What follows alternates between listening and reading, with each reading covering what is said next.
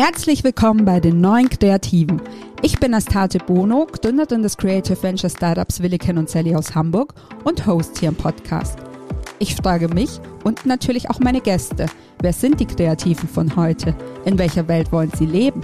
Und wie sieht eigentlich Kreativität aus, die nicht nur ein altes System bedient, sondern Zukunft gestaltet? Schön, dass du da bist und jetzt viel Spaß mit der aktuellen Folge.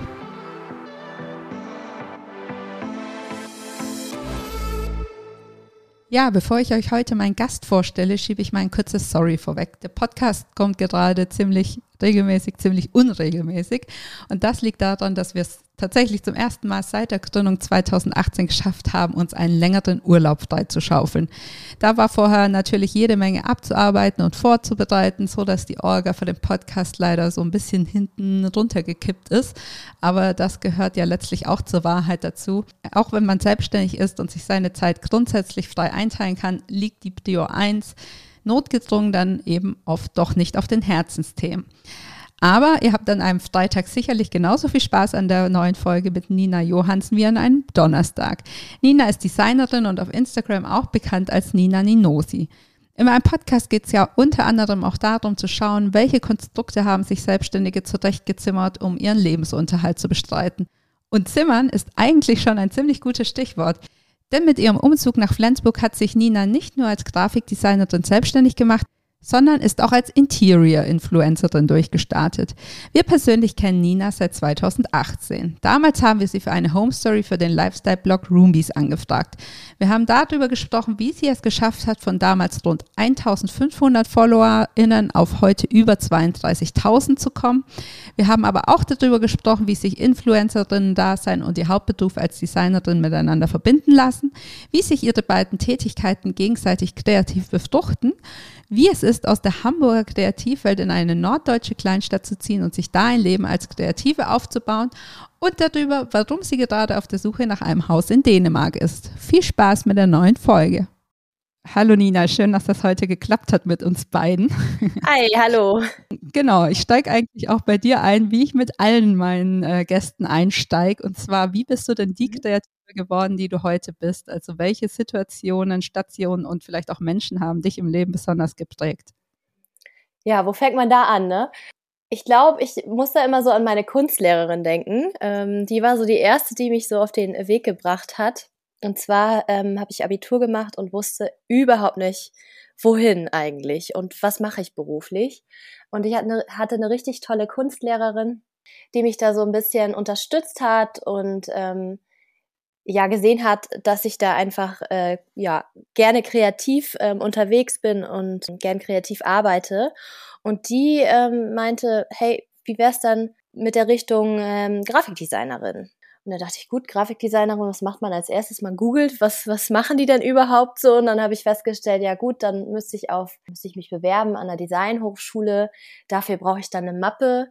Und ja, das waren für mich so Hürden. Ich meine, ich komme aus dem tiefsten Norddeutschland, direkt von der dänischen Grenze, vom Dorf. Und äh, dann dachte ich, gut, jetzt an der Kunsthochschule oder eine Designhochschule bewerben mit einer Mappe. Was machst du da überhaupt? Äh, das kriegst du doch niemals hin. Was gibt's denn noch? habe ich dann gefragt. Und dann meinte sie, naja, also vielleicht machst du erstmal eine Ausbildung zur Mediengestalterin. Da dachte ich, gut, meine Eltern sagen immer, ähm, mach eine Ausbildung, mach was Vernünftiges. So eine Ausbildung, das klingt doch gar nicht schlecht. Dann habe ich mich so ein bisschen informiert und ähm, habe dann die Ausbildung zur Mediengestalterin an der privaten Hochschule in Hamburg gefunden, an der Makromedia Akademie. Das war eine schulische Ausbildung. Und dann habe ich mich einfach, 2009 war das, glaube ich, dort beworben und habe dann eine Ausbildung, also eine klassische IHK-Ausbildung an der Makromedia Akademie gemacht. Das waren dann so meine ersten Berührungspunkte mit dem Grafikdesign, das war allerdings auch ganz gut, weil ich da dann die äh, Programme alle kennengelernt habe und ähm, da dann ja so die Basics gelernt habe. Und äh, das Gute war auch von dort, also man hat ein halbes, anderthalb Jahre Schule gehabt und anderthalb Jahre hat man ähm, in, der, in der Agentur gearbeitet, um dann praktische Kenntnisse zu sammeln. Und da bin ich das erste Mal dann in eine Werbeagentur. Und so ging das dann los. Ähm, ich habe dann ähm, bei einer großen Werbeagentur mal ein Praktikum gemacht. Soll ich da einen Namen nennen oder wie ist das? Ja, kannst du gerne machen. Sagen wir hier. Genau, ich bin, äh, war erst bei einer kleinen Designagentur und bin dann zu Serviceplan gewechselt. Die haben mich dann praktisch auch nach meiner Ausbildung ähm, übernommen und dann war ich in der Werbebranche. da kommt man ja so schnell oh, oh. nicht raus. genau.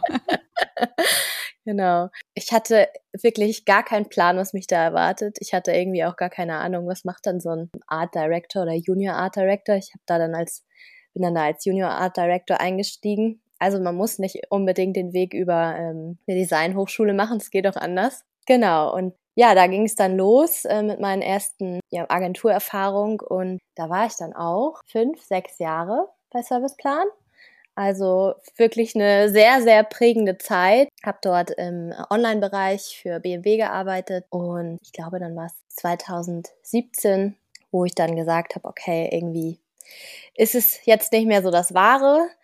Ähm, jeder, der mal in einer Agentur gearbeitet hat, weiß, glaube ich, äh, wie anstrengend es sein kann. Äh, für mich war da einfach so der Knackpunkt, die unglaublich langen Arbeitszeiten, ähm, Wochenendarbeit, ähm, äh, ja, flache Hierarchien zwar, aber auch flaches Gehalt.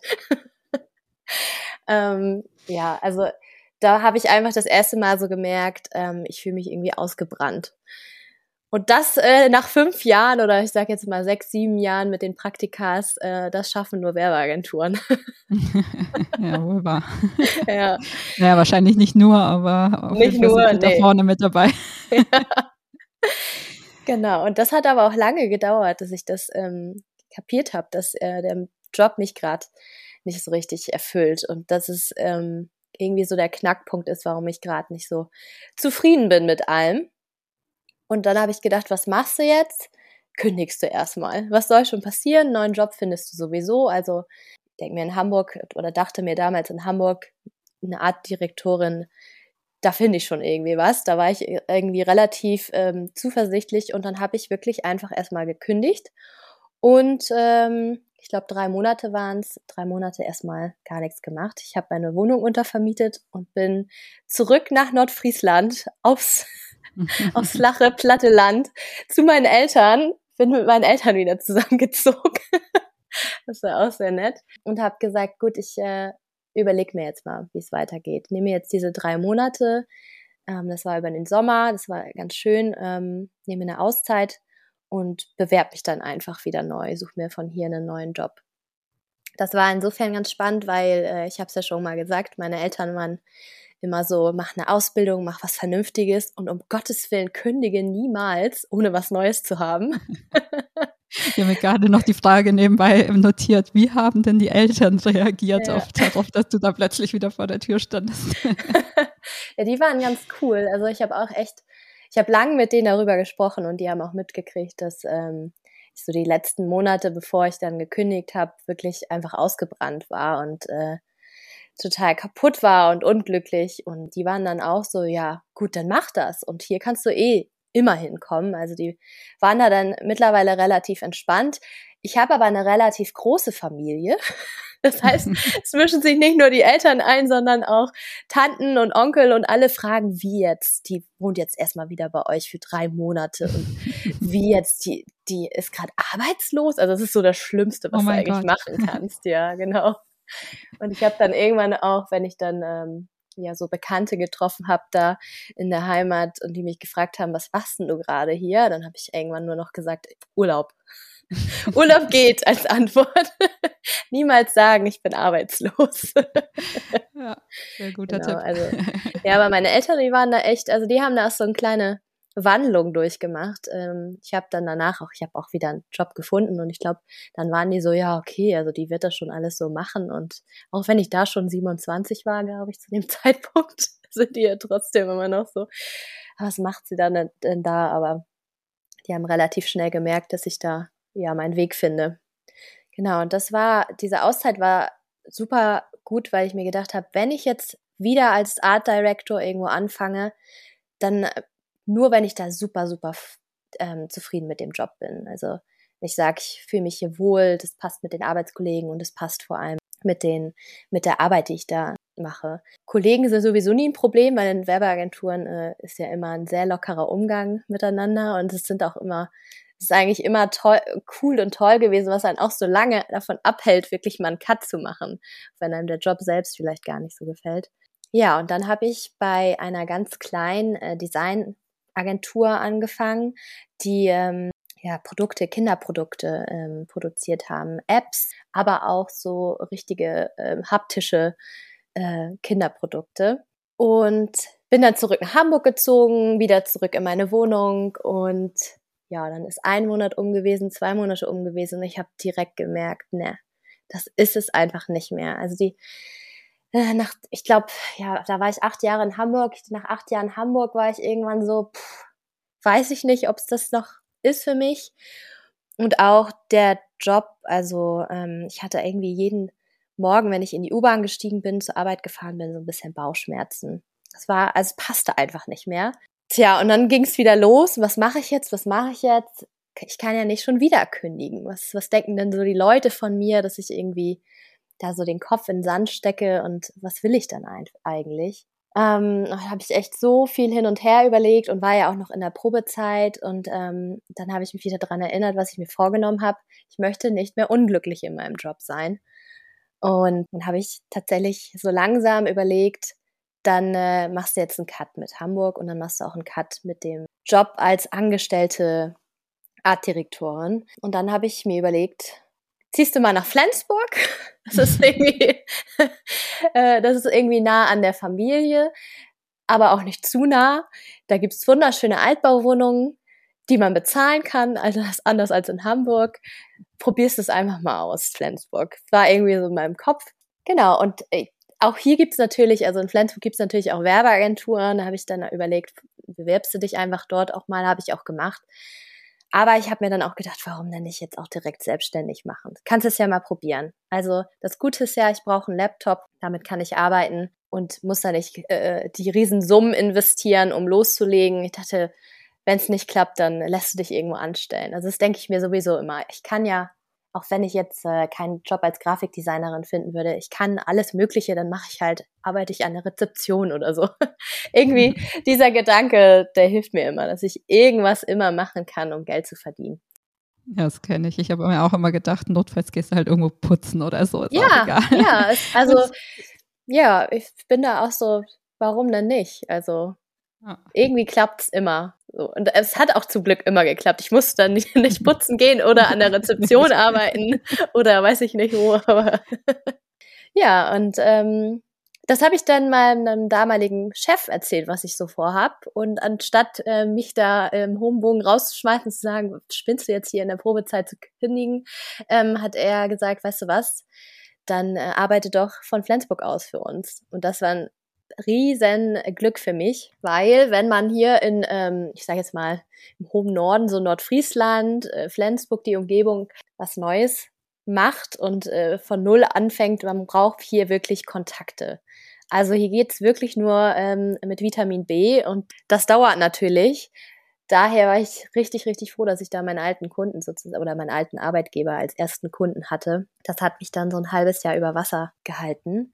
Ja, und dann ähm, habe ich hier in Flensburg einfach mal losgelegt und bin tatsächlich, ich habe Flyer gedruckt und bin so tatsächlich in alle möglichen Läden gestapft und habe Flyer verteilt mm, und hatte dann hier äh, das große Glück, dass ich eine ganz, ganz, also ich habe ganz, ganz tolle Frauen hier kennengelernt. Hier gibt's nämlich jede Menge tolle selbstständige Frauen. Die habe ich durch Zufall getroffen hier. Ähm, das ist, war zum einen ähm, eine Fotografin, dann eine ganz, ganz tolle Bloggerin, die hier ähm, in Nordfriesland vor allem äh, ganz viel macht, eine liebe, nette Friseurin, die hier äh, bei mir um die Ecke wohnt und all diese Frauen, die haben mir wahnsinnig viele und hilfreiche Tipps gegeben und ähm, auch Kunden empfohlen. Ja, und so habe ich dann hier langsam meine Selbstständigkeit aufgebaut. Oh. Mhm.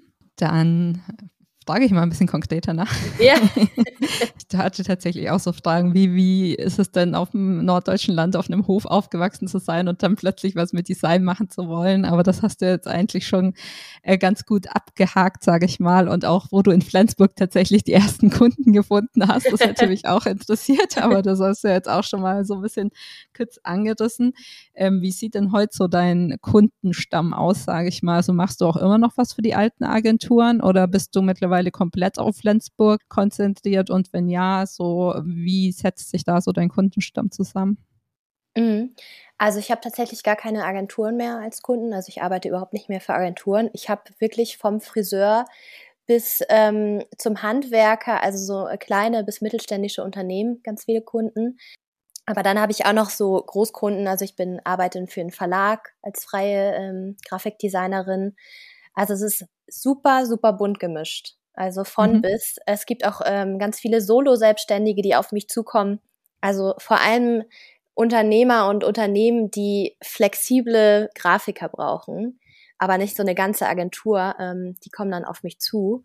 Und das macht es natürlich sehr, sehr abwechslungsreich und spannend. Und äh, genau, so setze ich das Worüber zusammen. werden denn worüber werden dann die anderen Solo-Selbstständigen auf dich aufmerksam? Also äh, ist dann auch quasi alles Mund-zu-Mund-Propaganda? Alles. Oder ja. gibt es auch, keine Ahnung, irgendwie Facebook-Gruppen, Kreative hm. Flensburg oder sowas, keine Ahnung.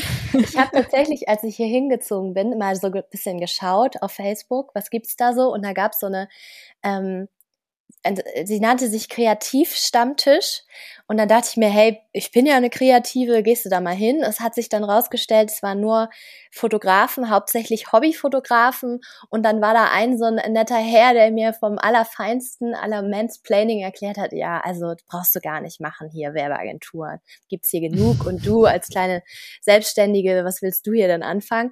Und dann dachte ich mir, ja gut, also nö, dann brauche ich auch nicht mehr zu diesen Kreativtreffen, wenn die eine so äh, ähm, blockieren. Ähm, also das ist tatsächlich, ich habe meinen ersten Kunden gehabt, der hat es jemand anderem erzählt, der wiederum hat es dem nächsten erzählt. Also es ist wirklich alles Vitamin B. Okay. Also ja, nur cool. darüber läuft's. Ja, genau. Und auch ich hab, irgendwie der Vorteil von einer kleineren Stadt, ne? Ja, ja, genau. Also ich kenne auch viele, viele Kunden, ähm, einfach dadurch, dass ich von hier komme. Das ist ganz praktisch.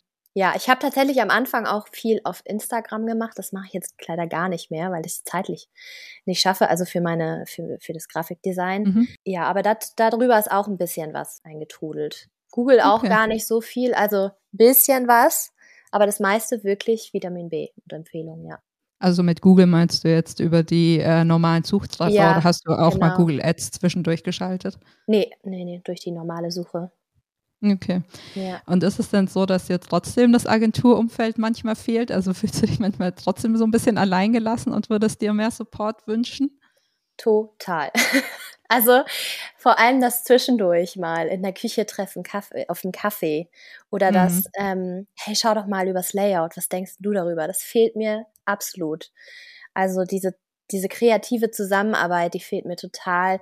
Ähm, der kreative Austausch, also das vermisse ich schon sehr. Ich ich krieg's ganz gut ohnehin und ich habe zum Glück jetzt auch mittlerweile ähm, ein kleines Netzwerk hier, wo ich weiß, die kann ich immer mal fragen, wenn ich irgendwie so gar nicht weiterkomme. Und man hat ja nach irgendwann auch so eine gewisse Erfahrung, dass es einfach läuft und man weiß ja, jetzt stehst du mal auf und lässt es mal ruhen ein paar Stunden und danach kommen schon Ideen.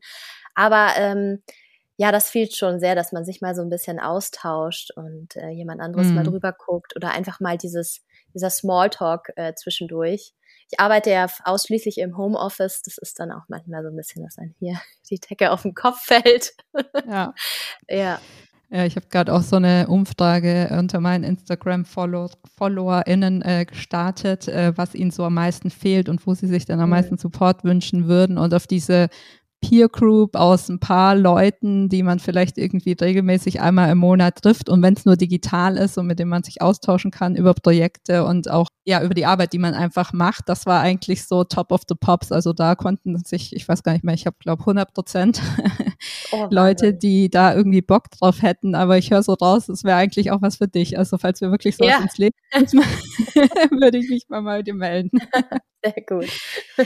und wie ist das mit deinen Designprojekten? Also ähm, das, ich finde, das klingt alles total schön und das hört sich alles total gut an, aber ist es manchmal trotzdem so, dass du sagst, naja, so die kreative Herausforderung von einem Projekt, das ich vielleicht früher für BMW betreut habe, würde mich schon trotzdem nochmal reizen und hätte ich auch nochmal Bock zu oder bist du total happy mit den Projekten, die du jetzt so hast? Also ich bin jetzt kreativer, als ich jemals in äh, den Agenturen war es gibt in den meisten Fällen bei den meisten meiner Kunden kein ähm, strenges Design-Manual, an das ich mich halten muss, ähm, weil ich die einzige Designerin bin, die auf dem oder für den Kunden arbeitet. Das ist super.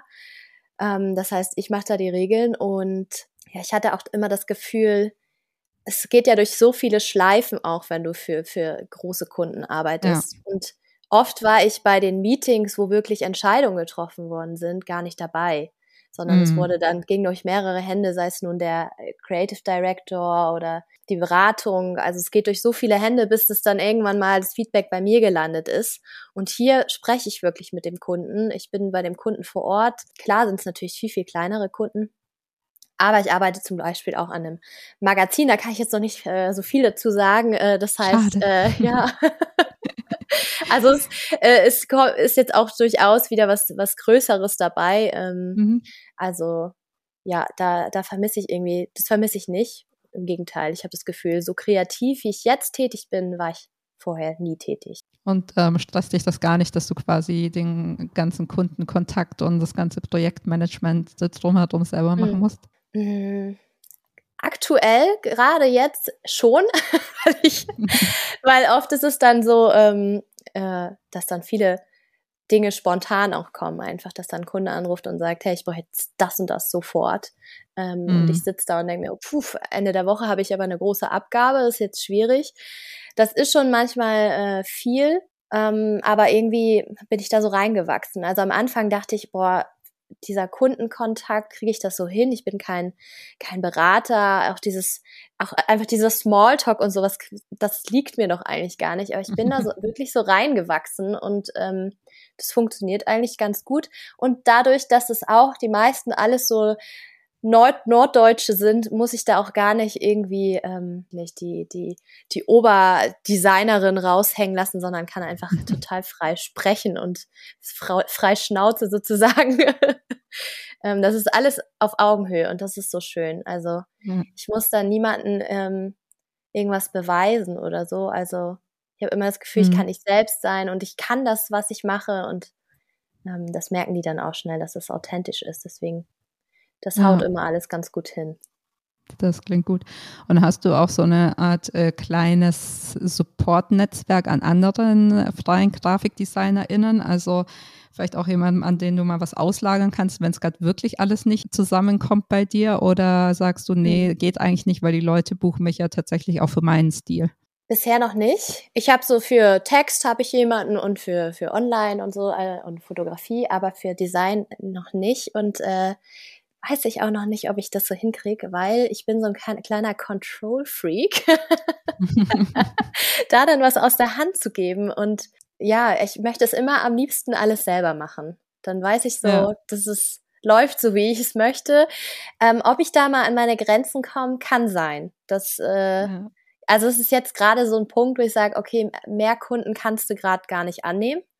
Das ist mhm. schon echt viel. Ähm, oder du nimmst mehr Kunden an und gibst was ab oder stellst jemanden ein. Und äh, da bin ich noch nicht. Also einstellen kommt für mich noch gar nicht in Frage. Ob ich da mal was weiterschiebe an jemand anderen, habe ich jetzt auch noch nicht. Also hier gibt's einfach auch nicht so viele freie Grafiker. Ja, klar. Ähm, nee, mache ich noch nicht. Weiß ich nicht, ob das noch mal in naher Zukunft passieren wird. Okay. Bin gespannt, ob du vielleicht in fünf Jahren die 30-Mann-Kompanie führst. Ja. Oh Gott. was, ich, was ich auch total spannend fand äh, in deiner Vorstellung quasi, wo du erzählt hast, was dich so geprägt hat, ist, dass du eigentlich deine Zweitkarriere ja einfach mal galant, äh, galant komplett außen vor gelassen hast. Ja.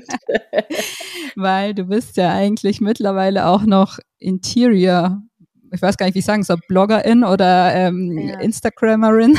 Ich sag immer, äh, ähm, also es ist ja ein Influencer, aber ich sage immer Content Creator, weil ich ähm, tatsächlich ja auch äh, für, für Kunden einfach äh, Material erstelle. Das ist immer, ja, schwierig. Und es ist auch schwierig zu erklären. Also eigentlich bin ich Grafikdesignerin, aber ich bin auch äh, Influencer oder Content Creator. Und dann ja. gucken die Leute einen immer an und fragen mich dann, ah ja, aber wie verdienst du denn jetzt dein Geld? Ja, mit, mit den Dingen, mit allem. so. Ja, was denn nur? ja. ja, nee, tatsächlich äh, interessiert mich das auch, weil mir geht es ja auch ein bisschen darum zu gucken, wie was für Konstrukte bauen sich auch mhm. Kreative, die irgendwie aus der Festanstellung rausgehen und in die Selbstständigkeit reingehen und äh, wie basteln die sich ihr Leben und ihr, mhm. ihr Einkommen quasi so zurecht, dass es ja einfach das bedient, worauf sie Bock haben. Und deswegen würde ich tatsächlich ähm, darüber auch gerne mit dir sprechen. Mhm. Und äh, wir haben dich ja auch unter anderem kennengelernt, als wir dich, glaube ich, ja. äh, wann war das? Moment, Anfang 2018, ja. glaube ich, mal angefragt hatten. Und da warst du wirklich noch so mehr oder weniger ähm, am Anfang. Ich Mhm. Also korrigiere mich, wenn ich was Falsches nee, erzähle. Ich glaube, du nee. warst irgendwo so bei 1500 Followerinnen, ja. kann das sein? Ja, genau. Und äh, genau, wir haben dich damals angefragt für eine Home Story für den Lifestyle-Blog Roombies von Otto, die ähm, auch ganz viel Interior machen. Und genau, waren dann zu Hause bei dir, haben auch produziert und so weiter. Und heute stehst du aber bei, ich habe gerade nochmal nachgeguckt, über 32.000 FollowerInnen, wahrscheinlich hauptsächlich Followerinnen. Yeah. Ähm, wie bist du denn jetzt so schnell in diesen drei Jahren so groß geworden? Tja, das war eher Zufall. Also ich muss dazu sagen, ich war äh, schon vorher viel auf ähm, Instagram aktiv, dadurch, dass ich einen Modeblog hatte, so richtig klassisch mit, das trage ich heute, schaut es euch an. Also ich habe das mit einer Freundin zusammen gemacht. Wir haben einen Modeblog 2014 gestartet und Beauty, aber auch so ein bisschen Lifestyle-Themen. Und dann äh, gehört Instagram und Facebook gehörte natürlich dazu. Das haben wir dann parallel gepflegt. Ja, und als ich dann 2018 nach Flensburg gezogen bin, habe ich einfach angefangen, ähm, mal meine Wohnung zu fotografieren. Und dann habe ich gemerkt, okay, das geht hier gerade durch die Decke. Ähm, die wollen überhaupt nicht sehen, was ich trage, die Leute. die wollen vor allem sehen, wie ich meine Wohnung einrichte. Und ähm, am Anfang ist man natürlich auf einem, äh, ja, mit einem ja, kleinen äh, Geldbeutel unterwegs. Ich habe dann viel Secondhand ähm, geshoppt und meine Wohnung eingerichtet und äh, ja, dann sind einfach die Zahlen gestiegen, gestiegen, gestiegen und dann dachte ich, gut, du machst das jetzt einfach mal weiter und ich glaube, dann ging es auch los so mit mit 4.000, 5.000 Followern oder so, dass dann die Anfragen auch kamen. Ich, ja, wir hatten tatsächlich über den Blog auch schon einige Kooperationen, das ist, das ist dann auch weiter gewachsen ja, und plötzlich war ich irgendwie Mikroinfluencer im Interieurbereich. also es war äh, nicht wirklich geplant, es ist einfach so passiert. Aber es hatte den ähm, guten oder den Vorteil, dass ich gedacht habe, naja, ich habe auch sehr, sehr viel Wissen im Bereich Social Media und wenn ich mich ja auch gerade selbstständig mache, dann äh, stelle ich mich erstmal breit auf und biete nicht nur Grafikdesign an, sondern auch Social Media Beratung habe ich es genannt. Also man muss es ja immer ein bisschen gucken, wie nennt man es hier. Ähm, ich hab, dachte, als Art Director brauchst du ja auch nicht anfangen, du musst Grafikdesigner sagen. Wissen die Leute einigermaßen, was du so machst. Und dann habe ich einfach gesagt, ich mache Social Media Beratung. Ja, das, also genau, Social Media Beratung, das habe ich dann angeboten hier für ähm, einige Firmen und ähm, mache das im Kleinen auch noch für ein paar Kunden. Das heißt, dass ich da die Social Media Accounts betreue oder ähm, Content für die erstelle. Ähm, das habe ich aber mittlerweile so ein bisschen aufgegeben und fokussiere mich nur auf das Grafikdesign, weil, wie gesagt, mein eigener Instagram-Account auch so groß geworden ist, dass man sagen kann, das ist so meine zweite ähm, Einnahmequelle. Das heißt, da ja. ähm, schalte ich dann auch oder arbeite mit Kunden zusammen, habe Kooperationen und verdiene mhm. damit auch mein Geld mit 30.000 Followern kann man, oder von 30.000 Followern kann man aber nicht leben, das kann ich jetzt schon mal sagen. Also ähm, okay. das ist ganz gut nebenher. Also das hat mich vor allem am, also am Anfang äh, meiner Selbstständigkeit hat mir das sehr, sehr geholfen, dass ich das noch hatte. Ähm, mm. Das waren dann immer mal ein paar hundert Euro, die du dann im Monat doch noch mal mehr hattest. Das war ganz gut. Ja, genau, da wollte ich tatsächlich später noch so ein bisschen drauf raus, aber da du es mhm. jetzt schon mal ansprichst, ziehe ich das jetzt einfach vor. Ähm, kannst du mal so grob äh, eine Schätzung geben, wie das heute ist, äh, wie viel prozentual du ungefähr monatlich dem Interior-Bloggen verdienst? Mhm. Ich nenne es jetzt einfach mal Bloggen, auch wenn du es mehr auf Instagram machst. Ja, ähm, puh, Gute Frage. Vielleicht 20, 30 Prozent, würde ich mhm. sagen. Ja. Okay. Das ist immer unterschiedlich von Monat zu Monat. Mal ist mehr, mal ist weniger. Ähm, aber so würde ich sagen. Und äh, das waren hauptsächlich wirklich Leute, die dann auch oder Kunden, die dann auch auf dich zugekommen sind. Also du hast jetzt von dir aus nicht irgendwie Akquise betrieben oder so? Nee, das ist tatsächlich, sind meistens PR-Agenturen, die einen dann über Instagram anschreiben. Ja. Mhm. Jetzt interessiert es mich auch auf jeden Fall nochmal von der äh, kreativen Seite aus.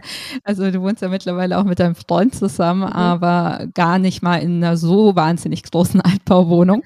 Wie kreativ muss man denn da dann auch werden, um wirklich täglich neuen Content zu kreieren?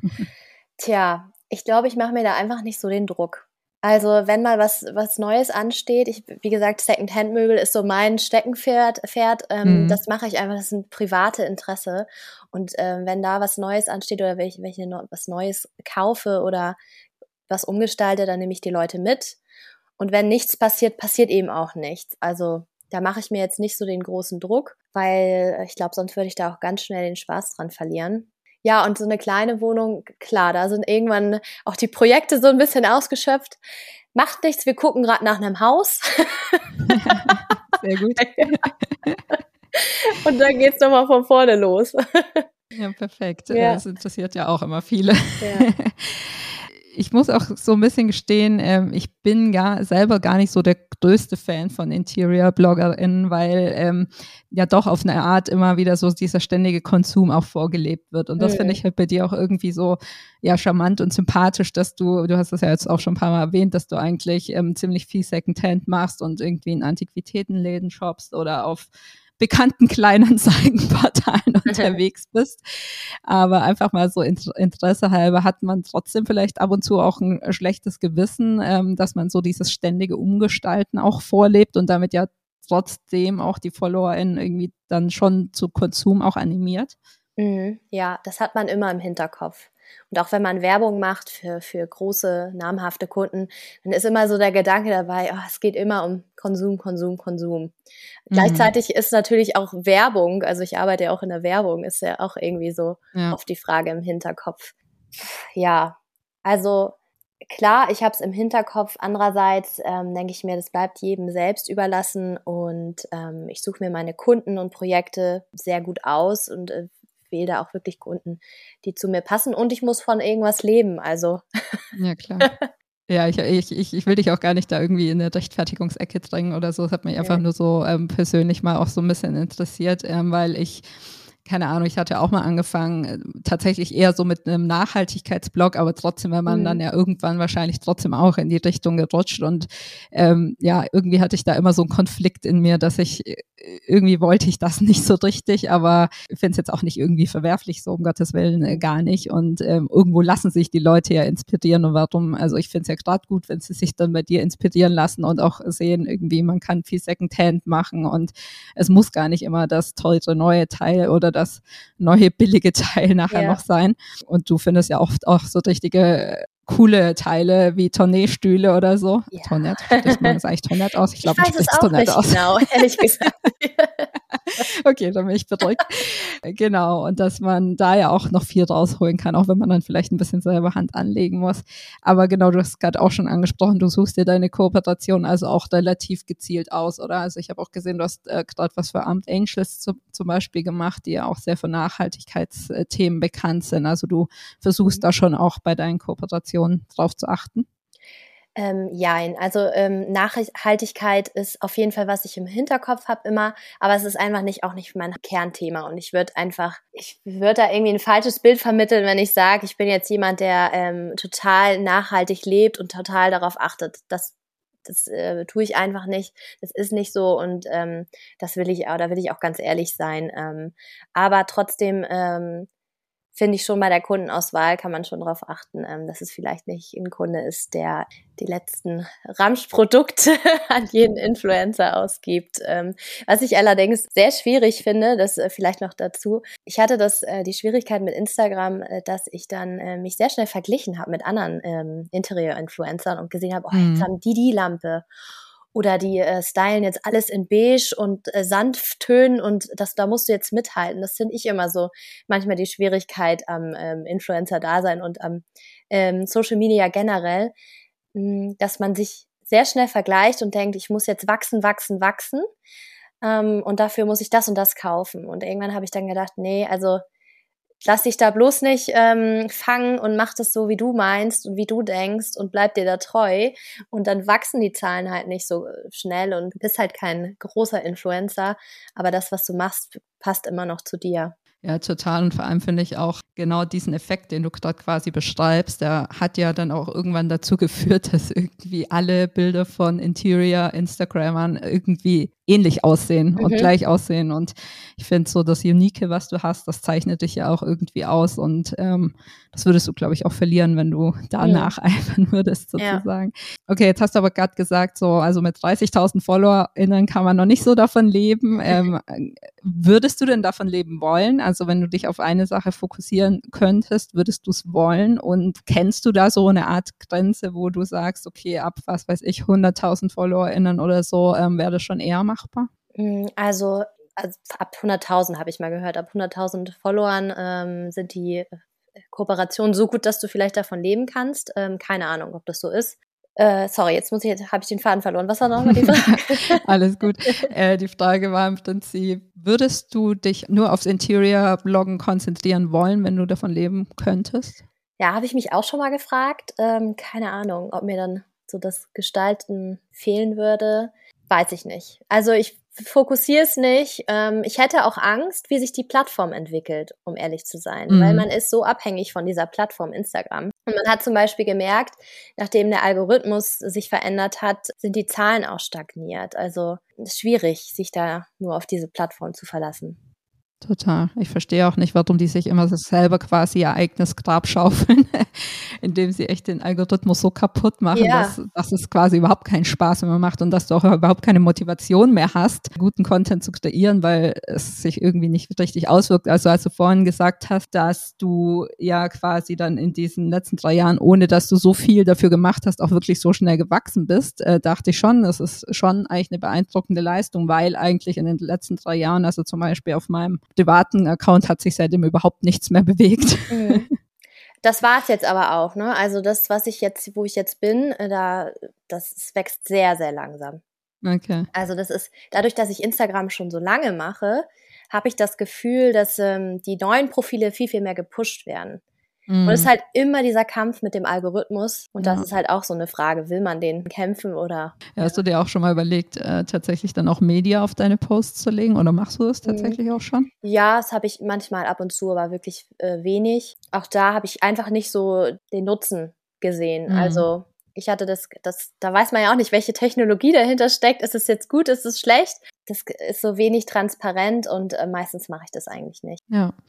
Und wenn man jetzt nochmal zurück zum Thema Kreativität kommt, also das Gefühl, ähm, deine BloggerInnen-Tätigkeit und deine DesignerInnen-Tätigkeit befruchten sich kreativ auch irgendwie gegenseitig? Also keine Ahnung, ist das vielleicht das Magazin, über das du nicht sprechen hast, auch aus dem Interior-Bereich, das du jetzt gestaltest? Oder gibt es so andere Projekte, in denen sich das auch gegenseitig ergänzt? Ja, also total. Wenn es jetzt um die, zum Beispiel um die Erstellung von Bildmaterial oder Video, Videomaterial geht, dann ist das natürlich total hilfreich, dass ich da vorher äh, ja als Art Director gearbeitet habe und ähm, auch an solchen Produk Produktionen teilgenommen habe. Ich finde, es ist alles so, ich befinde mich in so einer großen kreativen Bubble und irgendwie ist alles miteinander verbunden und so fühlt sich das für mich auch an. Also ich trenne da jetzt auch gar nicht mehr so extrem, sondern mhm. dann mache ich jetzt schnell mal hier ein Logo und ähm, dann im nächsten Moment produziere ich Motive für, für einen Kunden, für Instagram oder so. Also das läuft so alles ineinander über und alle Arbeiten inspirieren sich auch irgendwie so gegenseitig, würde ich sagen.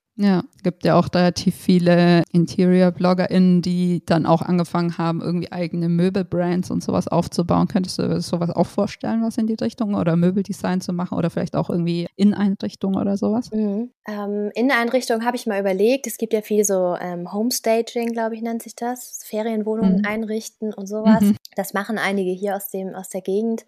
Aber ich glaube, dann würde ich den Spaß daran verlieren. dieses Interior-Ding, das ist so, das ist, fühlt sich eigentlich für, wie mein privates Baby an, irgendwie, auch wenn ich das beruflich mache, aber das macht mir so viel Freude und so viel Spaß und wenn ich das jetzt irgendwie noch weiter, ähm, also auf so ein nächstes Level mit ähm, ähm, eigenem Designs oder weiß ich nicht, setzen würde, ich glaube dann, das wäre mir zu viel.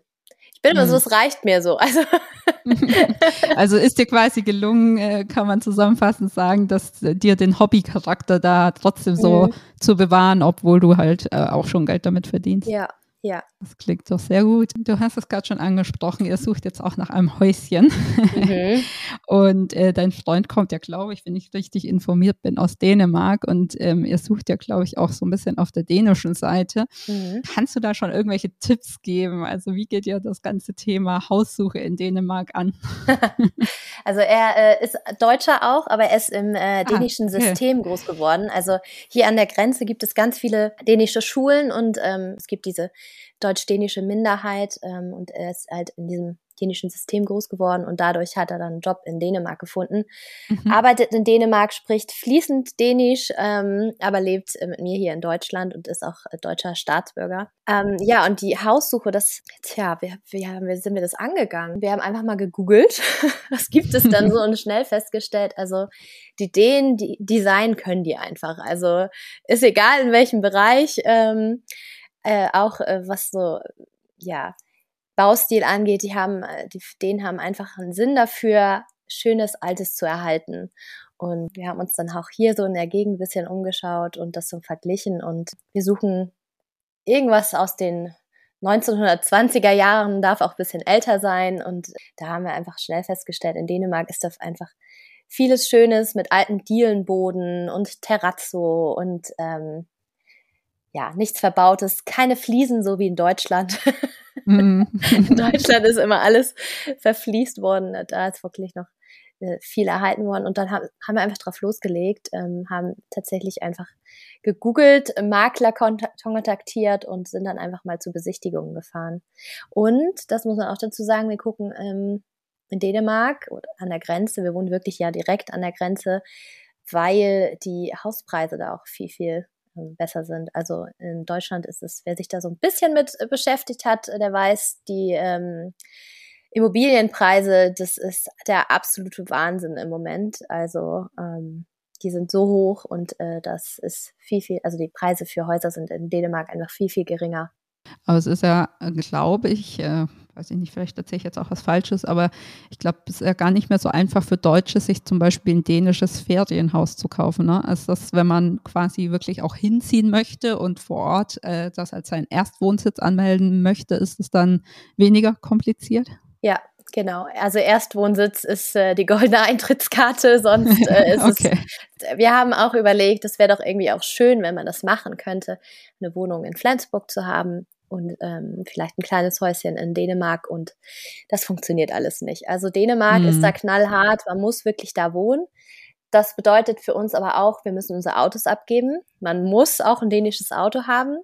Echt? Ähm, ja, ansonsten okay. zahlt man auf sein Auto ähm, nochmal auf den Neupreis nochmal komplett die Steuern nach. Das ist absoluter Ach, Wahnsinn, ja. Okay. Also es sind schon ein paar Hürden und ähm, das hat natürlich auch so ein bisschen steuerliche Auswirkungen, aber man muss wirklich dahin ziehen. Das ist ein Ferienhaus mhm. kann man da so einfach nicht mehr kaufen. Ist, ja. ja.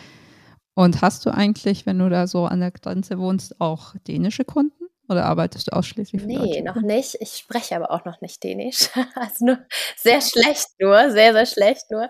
Jein.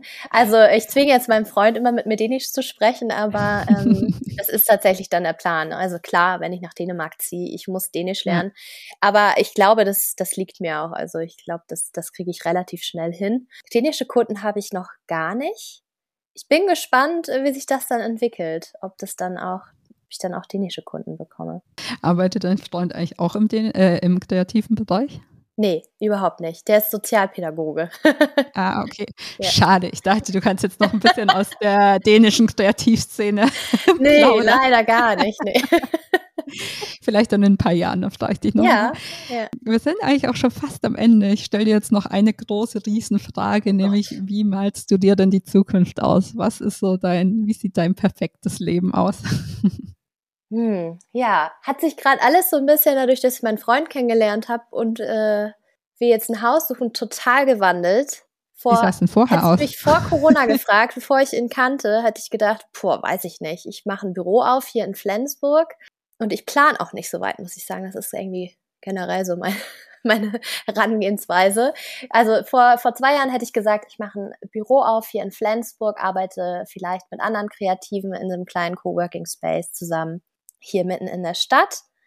Jetzt würde ich sagen, ich mach, baue mir ein richtig schönes, ich kaufe mir ein richtig schönes Haus zusammen mit meinem Freund in Dänemark, lerne die Sprache, wandere aus. Und in dem Haus ist ein großer Raum, in dem ich mein Atelier aufbauen kann, ähm, wo mein Schreibtisch steht, ähm, wo ich mir, weiß ich nicht, all meine Designbücher reinstellen kann, genau, wo ich einfach so meinen kreativen Space habe, ähm, einen schönen Garten, ja, und dass es eigentlich so läuft, wie es jetzt gerade läuft. Also alles parallel, alle Jobs parallel, alles in so einer guten, ja, auf so einer guten Balance. Das würde ich mir wünschen. Pff, ja. Also so das nächste Jahr so auf jeden Fall. Und weiter plane ich immer nicht. Ja, kenne ich. Klingt nach einem Träumchen. Und ich würde sagen, wenn es soweit ist, komme ich vorbei und mache eine kleine Doku über dich. Yay! Deutsche Kreative auf dem dänischen Land. Sehr gut. Ähm, vielen Dank. Das hat mir sehr viel Spaß gemacht. Sehr, sehr gern. Ähm, ich drücke die Daumen für deine Haussuche und ähm, werde das natürlich sowieso über Instagram weiterverfolgen. Danke dir. Danke auch.